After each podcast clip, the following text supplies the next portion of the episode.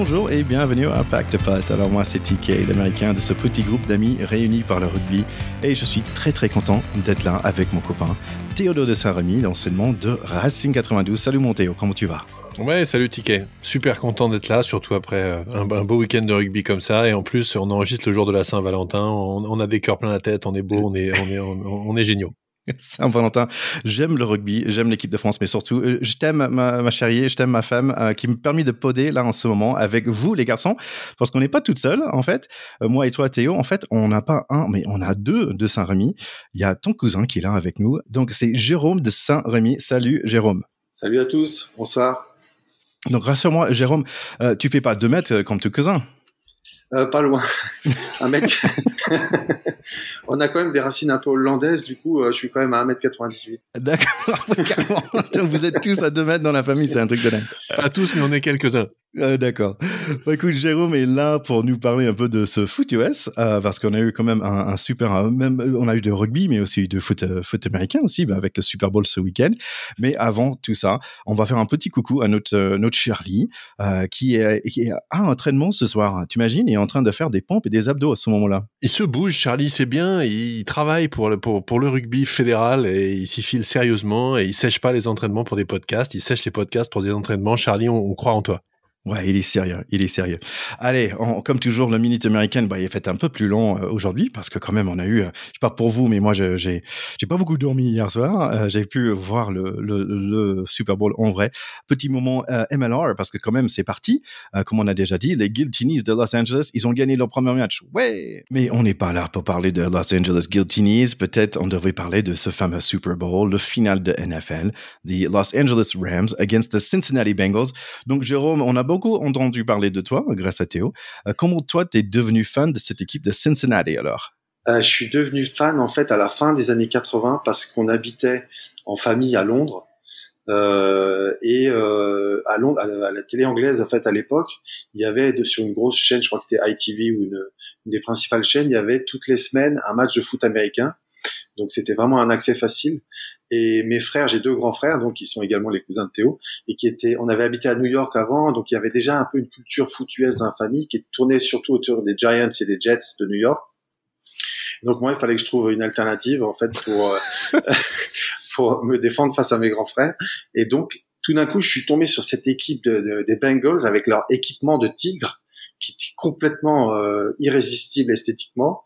Et en plus, euh, tout d'un coup, ils ont fait un boom de performance puisque cette année, ils sont allés en janvier 89, donc la saison 88-89, ils sont arrivés au Super Bowl avec euh, des joueurs euh, fascinants. Il y en avait, il y en a trois ou quatre dont je me souviens encore, notamment Icky Woods. Oui, de Icky Shuffle. De Icky Shuffle qui a inventé une danse. Aujourd'hui, ils font tous des danses. Bah, c'est devenu banal, mais à l'époque, il y en avait peut-être un peu moins. Et il avait une espèce de danse pour célébrer l'état de jambes qui était complètement dingue plus le QB, euh, le gaucher euh, Boomer Esiason qui était euh, impressionnant. Avec ses cheveux blancs, bah, pas blancs, mais, ah mais blondes, mais tellement blondes que c'était presque blanc. Ouais. Et il y avait toute cette épopée et c'était vraiment une équipe nouvelle et pétillante. C'est par là que je suis rentré dans ce sport et j'ai gardé toujours la passion pour ce club. Comme tu disais, tu avais euh, deux grands frères. Est-ce qu'ils sont aussi grands encore Ils sont deux mètres aussi euh, Pas loin, 1m90, 92, euh, un truc comme ça. voilà, ça m'étonne pas. Allez, on retourne au match. ça a bien démarré pour les Los Angeles Rams. Euh, C'était bien, franchement, avec Matt Stafford qui lançait très facilement ses deux receivers, Cooper Cup et Beckham Jr. donc, à mi-temps, on voyait 13-10 pour les Rams. Heureusement, Cincinnati, ils ont pu revenir dans le score grâce à interception.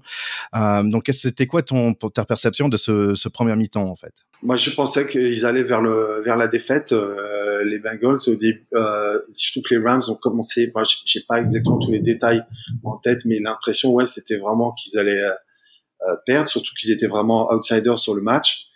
mais ils se sont pas défaits après l'encaissement du premier touchdown et finalement, à la mi-temps, ils étaient plutôt en train de, remonter. Rappelons-nous, rappelons-nous quand même qu'en finale de conférence, ils avaient fait un comeback complètement hallucinant et incroyable. Donc, euh, à ce moment-là du match, on peut quand même y croire. Ils sont menés, les statistiques sont pas pour eux, mais on se dit, attends, les mecs en, finale de conférence contre les, rappelez-moi, les, les Chiefs, Chiefs de, Kansas City là. Euh, ils étaient menés 21-3 euh, ou un truc oui, on se dit qu'ils vont la refaire. Ils vont la refaire. Ouais, ouais C'est vrai que c'est une équipe qui, est très raccrocheur, si on peut dire ça en français. Euh, sinon, il y avait le halftime, mais il y a aussi il y avait le halftime show. Qu'est-ce que vous avez pensé de ce fameux halftime show, les garçons? Ouais, dans le halftime show, moi je trouve que, euh, notamment moi je suis euh, très branché NBA aussi, je trouve que le All, c'est un côté un peu All-Star Game qui est un peu, qui est un peu pompeux. Mais là, je trouve qu'en fait, en le regardant vraiment en intégralité, c'était fantastique, quoi, avec les meilleurs artistes. Et c'était surtout, il y avait un engagement dans, dans le show qui était vraiment de mettre en avant les artistes euh, hip-hop. Ouais, la NFL a été critiquée, je pense, de pas assez euh, soutenir euh, les joueurs noirs et, et ces sujets-là. Et là, on a senti vraiment la volonté de mettre en avant euh, cette culture-là. Oui, j'aimais bien. Il y avait le rumeur qui disait, bah, la NFL a dit à Eminem, bah, il faut pas mettre le, le genou. Et bah, bien sûr, si on dit à Eminem de pas faire quelque chose, je pense qu'il va, il va quand même le faire. Euh, L'autre chose aussi, j'avais, j'avais vu avant, c'était de faire attention à des gens à, notre âge. Il faut bien faire des attirements avant le halftime parce que forcément, on, avait, on allait se mettre à danser et ça va prouver faire un claquage. Est-ce que tu as dansé? Est-ce que tu as fait une petite danse pendant peu, la mi-temps C'était un peu tôt le matin quand même. Allez, une autre petite surprise, en fait, si vous, vous connaissez, euh, il y avait un batteur euh, dans ce truc qui s'appelle Anderson Pack. C'est un, un de mes, artistes préférés. Euh, donc, cherchez Anderson Pack si vous êtes fan. J'étais très content de le voir. Il chantait même pas, il était juste là en train de jouer aux batteries. super artiste Anderson Pack. Bon, on n'est pas là juste pour parler de la musique. Quand même, il y a un fin de match. Un fin de match plus compliqué, en fait, pour les Rams parce que Cincinnati Bengals revient dans le score et ils menent à 4 minutes à la fin. Les Rams, ils ont réussi de marquer. Il reste 1 minute 30. Euh, Joe Barrow, il a déjà fait, il a l'habitude de revenir et gagner les matchs. Il a fait deux fois dans le mois dernier. Et à 30 secondes à la fin, il a déjà, il est déjà sur le milieu de terrain. Mais là, leur rêve s'arrête. 23 à 20 pour les Rams. Comment tu l'as ressenti, Jérôme, ce fin de match? Épouvantable.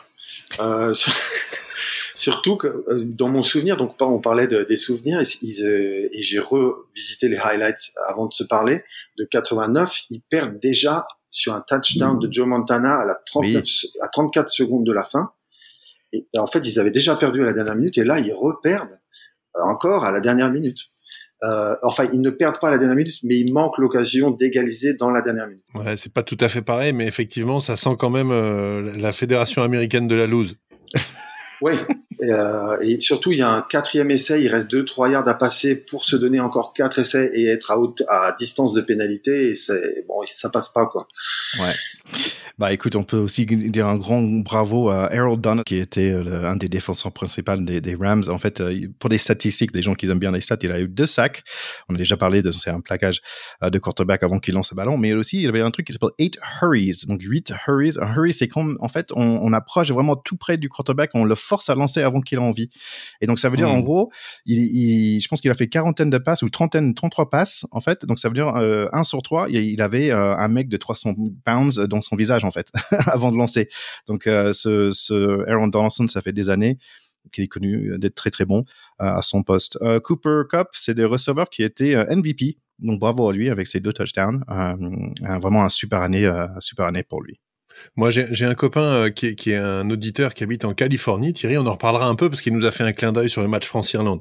Mais euh, j'ai rapidement évoqué avec lui le sujet du Super Bowl et il dit euh, que lui, il pense que le coaching a, a, a, été mauvais. Je sais pas ce que vous en pensez, mais il trouve que c'est le coaching de la fin qui, euh, qui, qui met les Bengals en difficulté. Alors voilà, on peut en, on peut en dire un mot et puis on, on verra si notre copain californien a raison ou s'il dit des conneries. Bah, on, on, a dit qu'ils n'avaient pas utilisé la course, notamment, si je me souviens bien, dans les dernières secondes. Je crois que c'était ça le débat. Est-ce qu'ils auraient pas voulu franchir ces deux derniers yards par la course euh, Plutôt que par la passe, tu veux dire? Ouais, parce qu'il tente une passe à la dernière seconde là. Écoute, mon, mon niveau de d'analyse à 3h30 du matin, c'était euh, pas super, on va dire. Donc voilà. Euh, donc je peux pas dire là là à l'instant, mais une chose que j'ai envie de dire, c'est quand même bravo à l'équipe TV euh, parce que je trouvais qu'ils avaient un, plutôt un, très bon euh, transmission de ce match-là. Ils donnaient plein de cadeaux, c'était très interactif avec des gens sur Twitter et tout ça, très pédagogue et surtout surtout c'était gratuit. Donc merci à l'équipe TV. Bon, Jérôme, est-ce qu'on croit au destin des Cincinnati Bengals l'année prochaine Est-ce qu'il va y avoir un déclic chez eux d'avoir accédé au Super Bowl? Est-ce qu'il peut faire une série? On sait qu'il y a quand même pas mal d'équipes qui ont des séries comme ça dans le foot US où ils sont plusieurs fois en Super Bowl, plusieurs fois vainqueurs. Les Niners. Ouais. Et, et est-ce qu'ils vont revenir ou est-ce que euh, on les revoit dans 15 ans quoi? Bah, s'il garde le, le QB, apparemment Burrow, euh, il est quand même en montée en puissance, en courbe de pyramide des âges. Il a 25 ans, l'autre il en avait 34, celui d'en face. Matt Stafford, ouais. Si, je sais pas quelle durée de contrat il a, mais si ça tourne autour de lui, ils ont un bel avenir, j'ai l'impression. Écoute, moi en tout cas, je prends un engagement ce soir. Euh, si un jour, Jérôme, euh, les Bengals euh, sont champions de la NFL, je te trouve le casque tigré, je te l'offre. Génial. Pack de potes, terrain 10. Bon, on a parlé du, du plus grand match euh, de foot US euh, ce week-end, mais bah, tiens, pourquoi pas aller tout de suite pour parler de plus grand match euh, de rugby ce week-end. C'était bien sûr nos Français contre l'Irlande. Donc ça démarrait avec un Marseillaise a cappella qui finit, c'était magnifique. les Irish, ils sont sans leur Et il y a Dupont qui démarre très très vite, il joue très très vite, un touche et qui a par les mains de notre charnière pas nous à Pack de Pod, non, non, non, Entamac avec un pass sauté, pas, pas un pass sauté, un offload sauté, j'ai jamais vu ça. Essaye du pont dans les toutes premières minutes. Les Verts sont très actifs chez nous, notre défense n'ont pas peur, un coup de pied à suivre et on est chez eux. Dans leur 22 avec un pénalité, merci à Villiers qui est allé au combat. 10-0 pour nous à 6 minutes, c'est magnifique. Ah, essai de Hansen qui a qui chope le coup d'envoi euh, pendant que les Français se regardent 10 à 7. Ce match est déjà fou et j'en peux plus et on n'est que à 8 minutes. Les Verts sont dans un moment fort. Ringrose, Porter, Furlong. On les envoie des avants comme des missiles sur la ligne et on fait du mal, mais ça ne paye pas, pas encore. On est moins présente dans les airs où ils nous testent. Là, tous ça va et dans les rocs aussi, on chope en pénalité. Thank you, William C. 13 à 7. Je vois un mêlé en forme, un Antonio immense, Marchand lancé comme un missile et Villiers comme un molosse. On n'a pas beaucoup de ballons, mais on n'est pas sous stress. J'aime les défis physiques et des petits coups de magie comme celle de Penaud sur la couleur droite avec son petit passe pour son, centre. Pénalité pour nous à 35 minutes. Merci Jaminet, 19 à 7 et on est pas mal pour ce premier mi-temps. Une super mi-temps, Thierry, tu l'as dit, euh, même si ça a été une mi-temps sur courant, euh, je trouve, alternatif. Il y a, eu des choses extraordinaires. Fallait pas rater le, début de match, fallait pas être parti pisser, hein, pour être honnête, puisque euh, essai à la première minute de Dupont qui était attendu comme finalement pas si en forme que ça. Est-ce que c'est toujours le grand Dupont et Il a mis les pendules à l'heure tout de suite. Ensuite, il y a eu une telle intensité dans le combat dans cette première mi-temps qu'il y a eu quand même pas mal de déchets de part et d'autre. Euh, l'essai avant la, la mi-temps, malgré tout, euh, nous fait euh, nous, nous, fait beaucoup de bien, mais il y a quand même des petites choses qui nous inquiétaient dans cette mi-temps, notamment la fébrilité de Jaminet sur les ballons hauts. là, c'est pour faire du, du négatif parce qu'à la fin, il s'en est bien sorti. Hein, mais l'essai de Hansen est complètement incroyable. C'est un essai de niveau, euh, c'est une, erreur de cadet qui fait. C'est-à-dire que je regarde le ballon, je regarde mon partenaire, je regarde le ballon, je vois l'adversaire qui saute et qui va marquer. Normalement, ça n'arrive pas au niveau international. C'est pas possible. Euh, on apprend très simplement à l'école de rugby à monter au ballon sur les renvois. C'est encore une chose de les attraper, mais au moins on reste pas au sol calé dans ses appuis. Donc c'est quand même une très grosse faute. Et là où on voit que les, Irlandais restent des bons Britanniques, euh, c'est qu'ils ont ciblé Jaminet tout le match avec les ballons hauts. Et plus il était en difficulté, plus il retapait des ballons hauts dessus. Et je trouve qu'il a quand même été costaud. Il n'est pas sorti de son match, notamment dans son rendement de buteur. Euh, alors qu'il aurait pu, euh, après cette action-là, d'un seul coup, je trouve, se dégonfler. Voilà. Donc moi j'ai adoré plein de choses sur cette première mi-temps en particulier Gabin Villière qui est fantastique. Il a été fantastique tout le match, mais ce qu'il fait sur le coup de pied de dégagement, il remonte tout le terrain et il fait lui-même le grattage. C'est juste extraordinaire et ça met un niveau de confiance de tout le reste de l'équipe qui est, qui est fantastique. Euh, il fait un, un plaquage euh, à la 24e où il embarque le mec en touche, il le porte, t'as l'impression qu'il déménage son frigo. Mais non, c'est juste c'est juste l'adversaire. C'est absolument dément. Euh, et puis euh, la passe de Dupont euh, qui, qui, qui, est juste avant la chistera de Penaud que tu as, tu as raconté, etc. Euh, au ras de la ligne comme un rayon laser pour aller chercher une différence euh, sur le suite à, suite à une petite mêlée ouverte euh, sont des petits highlights de la première mi-temps qui sont top et en même temps cette première mi-temps on finit un petit peu sur notre fin parce qu'on se dit euh, ils ont beau pas avoir Sexton ils sont pas hors du coup et ça peut passer euh, côté irlandais, ça, va pas falloir se, trouver, se, trouver en deuxième mi-temps. C'est, moi, c'était ça mon feeling, un peu circonspect à la mi-temps. Oui, et tu as raison Théo, parce que je ne sais pas ce qu'il a dit le papa de Owen Farrell, le coach des Irlandais, mais ils vont marquer deux essais tout de suite euh, dans le début de deuxième mi-temps, euh, dans l'espace de cinq minutes. Première, c'est un penalty à gauche, Vander Flyer qui marque très facilement. Deuxième penalty à droite, c'est le petit leprechaun Gibson Park qui marque. On est d'un coup 22 à 21 à 50 minutes c'est un tout autre match. Mais notre public est là, et voilà arrive notre relève. Mais juste avant que tous les remplaçants arrivent, il y a Antonio qui perce et Bay qui aplatit 27 à 11. On est à 61 minutes avec des chances, mais on passe à côté. Heureusement, les Verts aussi. C'est quand même pas un moment facile. Il y a Tash Burn qui fait un 50-22 de rêve pour en deuxième ligne. Je suis certain, Montéo, que tu vas m'en parler plus tard. On est sous pression, mais on tient bon. Pono est là, prêt pour faire du magie. Il nous reste 10 minutes et ils n'ont pas encore euh, sorti euh, leur première ligne. Les Irlandais, Tad Furlong et Porter sont toujours sur le terrain. Good listen, on écoute très bien les consignes de l'arbitre, donc c'est pas mal ça, parce qu'on est, on est très peu pénalisé. Ah, mais quand même, il y a Flamand qui prend, qui un pénalité, 27 à 24, que 3 points qui nous séparent. On prend de confiance, la France avance, jamais les dans l'embut, essai Mais non, joli plaquage du verre pour éviter l'essai. On prend quand même les 3 points. 30 à 24, mais on donne le ballon aux Irish. Heureusement, on avance, on échappe victorieux. Ouais, c'est moi vraiment en écoutant ton résumé euh, qui, qui, est tout à fait euh, conforme à ce qu'on a vécu en deuxième mi-temps, euh, je me dis que j'avais raison d'être circonspect à la mi-temps et honnêtement dans les cinq premières minutes de la deuxième mi-temps, j'ai pas du tout compris ce qui s'est passé. On prend 14-0, deux essais d'affilée avec notamment le deuxième essai, celui de Gibson, qui est quand même assez improbable parce qu'il se retrouve tout seul dans un trou énorme. Donc la défense a eu un trou d'air absolument gigantesque. Ils sont mis à trois ou quatre pour défendre sur une seule zone. Et euh, là aussi, erreur de cadet, un peu comme Jaminet. Donc ça, c'est des choses, euh, je pense, qui sont corrigibles. Et moi, ce qui me donne toujours espoir dans cette équipe, c'est que en faisant des erreurs énormes comme ça, qui peuvent faire basculer des matchs, on arrive à les gagner ces matchs. Mais on le gagne d'une marge assez infime on gagne de 6 points, c'est-à-dire moins d'un essai transformé.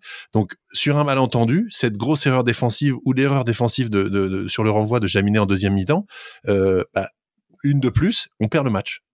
Donc c'est vraiment euh, une mi-temps dans laquelle ça aurait pu très très mal se terminer. L'essai de la 52e, il arrive assez tôt pour remettre la tête à l'endroit de tout le monde. L'essai de bail et c'est un super essai parce qu'il y a une belle succession de temps de jeu, comme tu dis. Euh, euh, il y a euh, Uni Antonio qui a fait un très gros match dans les impacts et qui a fait avancer beaucoup de fois l'équipe. Et là, il, a été un peu le déclencheur là-dessus. Mais qu'est-ce qui fait du bien cet essai juste après s'être pris un 14-0 il nous, il nous remet complètement la tête à l'endroit. Tu as évidemment parlé de, du 50-22 de Tagburn. Donc je rappelle pour ceux qui nous écoutent, le 50-22 c'est une nouvelle règle qui fait que si on tape en touche depuis derrière sa ligne des 50 mètres, c'est-à-dire celle du terrain, et qu'elle sort en touche dans les 22 mètres de notre adversaire, on bénéficie du, du, lancer. Donc c'est quasiment une pénale touche, c'est quasiment un péno hein, à des moments comme ça. Et là, euh, l'alignement français s'est ressaisi et pique le ballon sur ce truc-là. Pour moi, c'est un des tournants du match. Euh, et il y a un autre tournant du match, à mon sens, et les copains avec qui je l'ai regardé seront d'accord avec moi parce que sur le match, j'ai dit à ce moment-là que je pensais qu'ils avaient raison, mais en fait, je pense qu'ils avaient tort. À contrario, les Irlandais, quand ils ont une pénalité et qu'ils prennent les points à la 70e, c'est un moment où les Français euh, étaient pas complètement dans leur assiette. S'ils avaient pris la touche et qu'ils avaient marqué pour recoller, peut-être que ça aurait été une autre issue. Donc, ils ont peut-être manqué un petit peu de d'audace. Ils ont voulu jouer la sécurité. Euh, et bon, ouais, tant mieux pour les Français. Moi, là où je suis très content, c'est que ça fait un match euh, qui était le vrai premier match à pression de ce tournoi, qui est gagné. On est en tête du classement du tournoi. Maintenant, on a deux déplacements euh, pour essayer d'aller faire un grand chelem si jamais ça veut sourire avec une finale France-Angleterre le 19 mars au Stade de France. Et ça, c'est quand même une belle perspective. Et toi, Jérôme, c'est quoi tes impressions de ce match-là? Moi, j'ai été surtout marqué par la fin du match et l'essai euh, malheureusement non accordé à Jaminet, mais qui m'a semblé brillant qui venait au bout de l'effort et qui était euh, marquant dans ce sport euh, que je connais moins bien que vous, mais que je trouve magique par la notion d'effort et de, de percer quoi. C'est le point commun avec le foot américain, il faut percer les lignes quoi. Moi je, je suis très d'accord avec toi Jérôme sur cet essai qui est très malheureusement refusé parce que quand on regarde à la vidéo le refus est quand même hyper tatillon parce qu'on a quand même l'impression qu'il l'aplatit. Il n'y a pas de main irlandaise en dessous. Donc, je pense que une fois sur deux, un arbitrage vidéo l'aurait plutôt accordé cet essai-là et ça aurait vraiment récompensé la ténacité de Jaminet sur le match qui a été mis euh, vraiment en difficulté par les Irlandais avec les, jeux au pied haut. Euh, et, c'était, ça aurait été son premier essai international. Donc c'est partie remise pour lui. Mais je suis d'accord avec toi, on a une petite saute émotionnelle sur cet essai-là.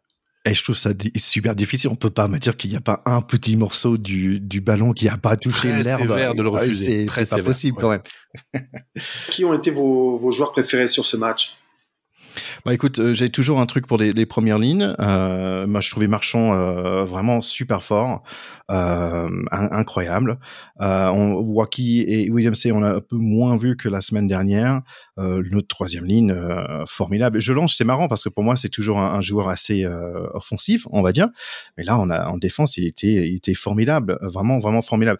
Et il y avait un truc que je voulais dire quand j'ai parlé de, de good listen, et je pense que c'est hyper important, c'est qu'en fait, on écoutait vraiment bien les consignes de l'arbitre et ça nous a épargné plein de pénalités. Et surtout, j'ai en tête Aldrit parce qu'en fait, il y avait plusieurs fois où il a bien écouté, il a bien regardé l'arbitre, il a arrêté ce qu'il faisait. Donc, je pense que on, on, aurait pu prendre au moins genre 6 ou 9 points de plus, mais comme on était vraiment à l'écoute euh, de l'arbitre et on a bien joué le jeu, je pense qu'on était vraiment récompensé à ce niveau-là. On, est très peu pénalisé hein, depuis le début du tournoi. Je pense que ça, c'est quelque chose où il faut vraiment rendre hommage à Fabien Galtier, à son staff. Je pense qu'ils ont fait énormément travailler l'équipe pour qu'il soit peu pénalisé. On voit très bien qu'une équipe très pénalisée en match international, de toute façon, elle perd.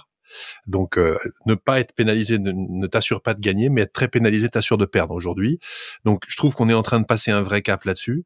Je suis d'accord avec toi que la troisième ligne a été extraordinaire dans le combat sur ce match. Les trois, François Cross, Anthony Gelonche et, et, Aldrit, on est habitués, mais quel match encore, mais quel ah combattant, mais c'est vraiment un joueur exceptionnel. Ensuite, je trouve moi que les deux ailiers euh, sont en train de faire le ménage sur les ailes. Si j'étais ailier aujourd'hui et pas dans le groupe, honnêtement, je serais inquiet et je, je, serais, je serais mes valises pour la Coupe du Monde 2023 parce que à moins d'être pété, ces deux-là, ils sont énorme, les deux, chacun dans leur, dans, à leur manière. Et puis j'ai une petite euh, sympathie pour euh, Moefana qui est euh, titulaire au centre un petit peu par défaut parce qu'il y a ni Danti ni Vakatawa qui est un peu en, baisse de forme, mais on sait qu'il faut pour être dans les toutes meilleures équipes du monde des trois quarts centres très costauds qui tiennent la baraque. Aujourd'hui, Danti, Vakatawa, Moefana, on en a trois on en a trois de très haut niveau dans un effectif, donc c'est super encourageant. Et moi, je suis content pour ce jeune joueur qui a fait un match très présentable. Il n'a pas non plus éclairé de tout un talent improbable euh, le terrain. Il a été pas pris, pas pris en défaut en défense euh, et il a été solide euh, plusieurs fois à, son aise dans la ligne. Donc très content pour Moefana. Ouais. Et j'ajouterais aussi, c'est pas comme les Irish, ils avaient un mauvais match non plus. Quand tu mis vraiment, euh, je trouve que euh, ils étaient plutôt bons en, face. Et, et, franchement, euh, quand tu regardes, j'ai regardé un peu les presses anglo-saxonnes, bah ils ont des 6, 6 et 7 sur 10 en fait. La plupart, il y avait peut-être un ou deux qui ont eu un 4 ou 5, mais franchement, ils ont plutôt bien joué aussi des Irish.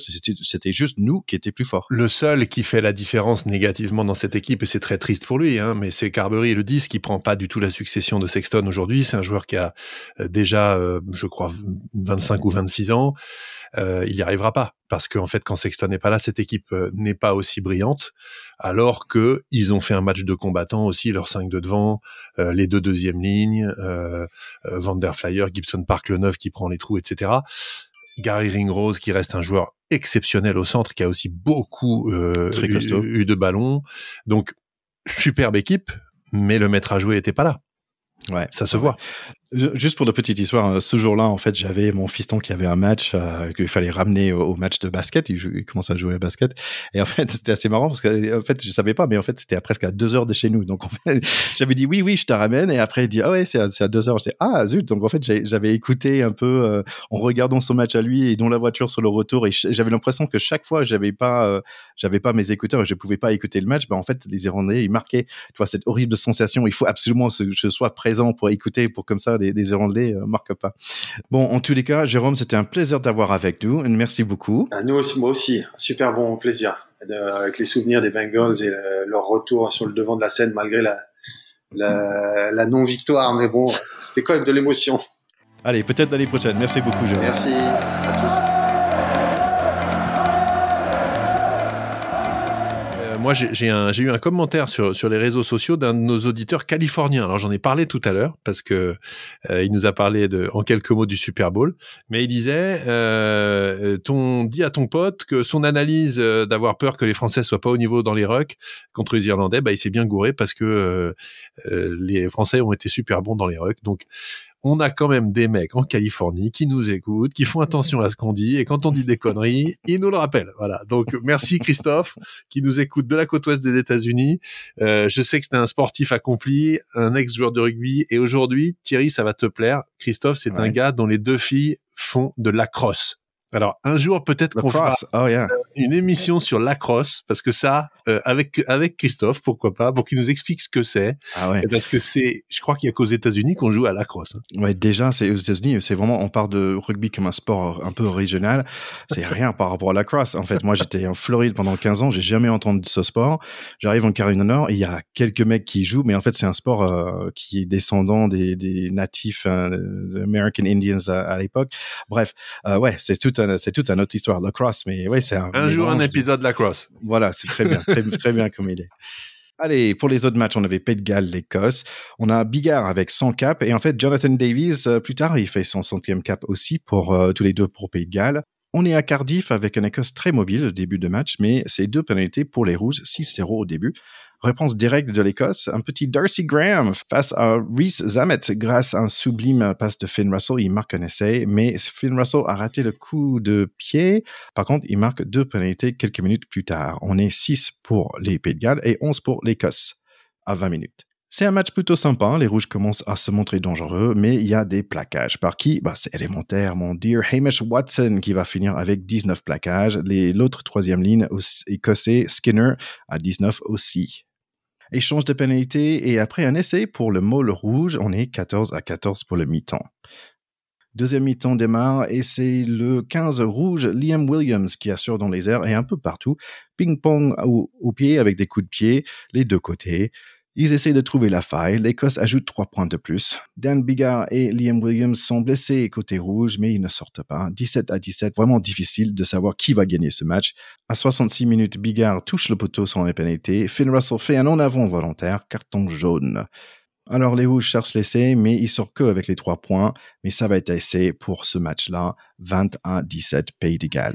Ouais, moi je suis très partagé sur ce match parce que d'abord c'est deux équipes qu'on aime beaucoup. On a, on a tradition de dire qu'on aime bien les équipes euh, celtiques et écossaises, etc parce qu'on a en commun d'avoir envie de se taper les Anglais, faut quand même être honnête. Euh, donc les voir se, se battre entre eux, on est toujours triste qu'il y ait un perdant. Voilà. Donc moi je peux pas m'empêcher d'être content pour les Gallois qui avaient pris une volée la semaine d'avant, qui avaient besoin de se rassurer, qui sont les tenants du titre euh, et qui ont voilà, on, on, ne peut être que content pour eux et cette victoire n'est pas volée. Elle bascule sur un rien. C'est vrai que ce que tu dis, le carton jaune euh, de Finn Russell à la fin, il fait quand même mal. C'est très dommage. Il n'est pas coutumier du fait. C'est quand même pas de bol. Et on est triste pour les Écossais euh, parce que euh, avoir tapé les Anglais chez eux et euh, ensuite taper les, le Pays de Galles juste après leur aurait peut-être ouvert le rêve d'un grand chelem puisque cette année ils vont recevoir les Français après donc il leur aurait resté l'Italie à aller battre et, l'Irlande ce qui aurait peut-être été jouable s'ils avaient réussi à taper les Français chez eux. Donc ce sera pas pour ce coup-là pour les pour les Écossais mais ça reste des matchs très plaisants entre équipes euh, qui, qui, qui, qui ont toutes les deux, euh, voilà, un talent fou sur la pelouse. Hein. Amish Watson, Dan Bigard, enfin, c'est du bonheur de voir ces matchs-là quand même. Ouais, c'est dommage quand même pour l'Écosse parce qu'ils ont fait la même chose l'année dernière où ils battent, le, battent euh, Angleterre pour aller perdre euh, contre euh, contre Pays de Galles. C'est quand même dommage. Bon, euh, en ce cas-là, ça, ça, veut dire que quand même destination, ça reste très compétitif. Ça, c'est une chose de sûr. On va parler du, du, match un peu moins compétitif quand même. C'est Angleterre, ouais. Angleterre, Italie. plein de joueurs anglais que je connais pas. Il y a Eddie Jones qui a l'air un peu triste avant ce match, mais pas les Italiens. Ils ont les yeux fermés de passion. Ils crient leur entame. C'est beau. ils sont forts dans les mêlées, les bleus, c'est pas les nôtres, mais comme la, semaine dernière euh, avec les Écossais, euh, oui, on est tous euh, aujourd'hui azur. Azuré, on dit, c'est quoi Azuri. Azuri, oui, merci. J'ai l'impression qu'ils ne prend pas trop au sérieux, les Anglais, mais même à deux alors, l'attaque anglaise avance. Avec un 1-2, Marcus Smith marque son essai, un temps vraiment fort pour les Italiens, dans les 22. Allez, allez, allez, mais non. C'est quand même un peu confus côté anglais. Hein. J'ai l'impression qu'ils ne savent pas où se placer, mais c'est grâce à les tauliers comme Itoge, George et Curry euh, qui vont marquer encore 14 à 0. Ils ajoutent un, autre essai à la mi-temps, 21-0, mais pas beaucoup d'autres choses pour ce match. Sophie avait quand même un, énorme chaos à un certain moment euh, d'un Italien. Et Gange, euh, le, pilier anglais, il a vraiment fait le bon geste. Il a appelé tout de suite appelé les, secours. Et je trouve que c'est vraiment un très bon exemple pour tous les gens qui jouent. c'est vraiment la sécurité d'abord, très important. Allez, 114 pour le Ben Young qui entre. un de plus, il va être l'anglais le plus capé. Il entre dans le match et il fait un en avant. Fin de match assez longue en fait, avec les Italiens qui essayent et les Anglais qui résistent. 73 minutes, essai logique par Sinclair, 33 à 0 à 80 minutes. Tout ce qui était beau pour les Italiens dans un match contre la France, bah c'est parti. Ouais, c'est bon. On ne sait que dire pour ces Italiens. On, le dit beaucoup et souvent. Les Anglais ont été euh, voilà intraitables comme à leur habitude. Ils étaient, je pense, extrêmement vexés d'avoir perdu en Écosse la semaine dernière donc je pense qu'Eddie Jones, qui n'est pas un sentimental, leur avait donné un contrat euh, qu'ils ont rempli, voilà, de tueur à gage. Et ce qu'ils ont fait, quoi. Voilà. c'est ça. Euh, intéressant, par contre, euh, les U20 italiens, ils ont battu les Anglais 6 à 0. Donc ça, c'est, ça marque quand même quelque chose. Un beau score. Un score de tennis. Voilà. Irlande-France euh, aussi, j'avais vu la fin de ce match-là et je, trouvais ça sympa. Il y avait Harley Davidson qui était l'arbitre. Euh, un match euh, assez costaud quand même, qui était vraiment très très proche. mais sauf malheureusement, on avait beaucoup trop de, de pénalités à la fin de ce match. On le perd vraiment 30 secondes à, à la fin. C'est tout dépendait sur la transformation qui passait. On a perdu 16 à 17 à Aix-en-Provence. Un peu cruel. Et voilà pour cette semaine. Les prochaines matchs, c'est en deux semaines, mon. Et oui, dans deux semaines, hein, le week-end 26-27 euh, février, euh, les Français iront défier les Écossais à Murrayfield. Et là, il faudra pas se louper parce que si on y, si on y gagne, on aura le droit de, rêver au Grand Chelem, même s'il il restera encore les Gallois et les Anglais à battre. Euh, les Anglais de leur côté, donc le, le samedi également, recevront le Pays de Galles à 17h45. Donc vous pouvez cocher hein, le 26 après-midi. Personne ne vous dérange. À 15h15, Écosse-France, à 17h45 Angleterre-Pays de Galles. C'est pas la peine de prévoir autre chose. Et puis le lendemain, le 27, euh, Irlande-Italie à 16h, ce qui sera évidemment euh, sympa aussi, mais avec moins d'enjeux, on est d'accord.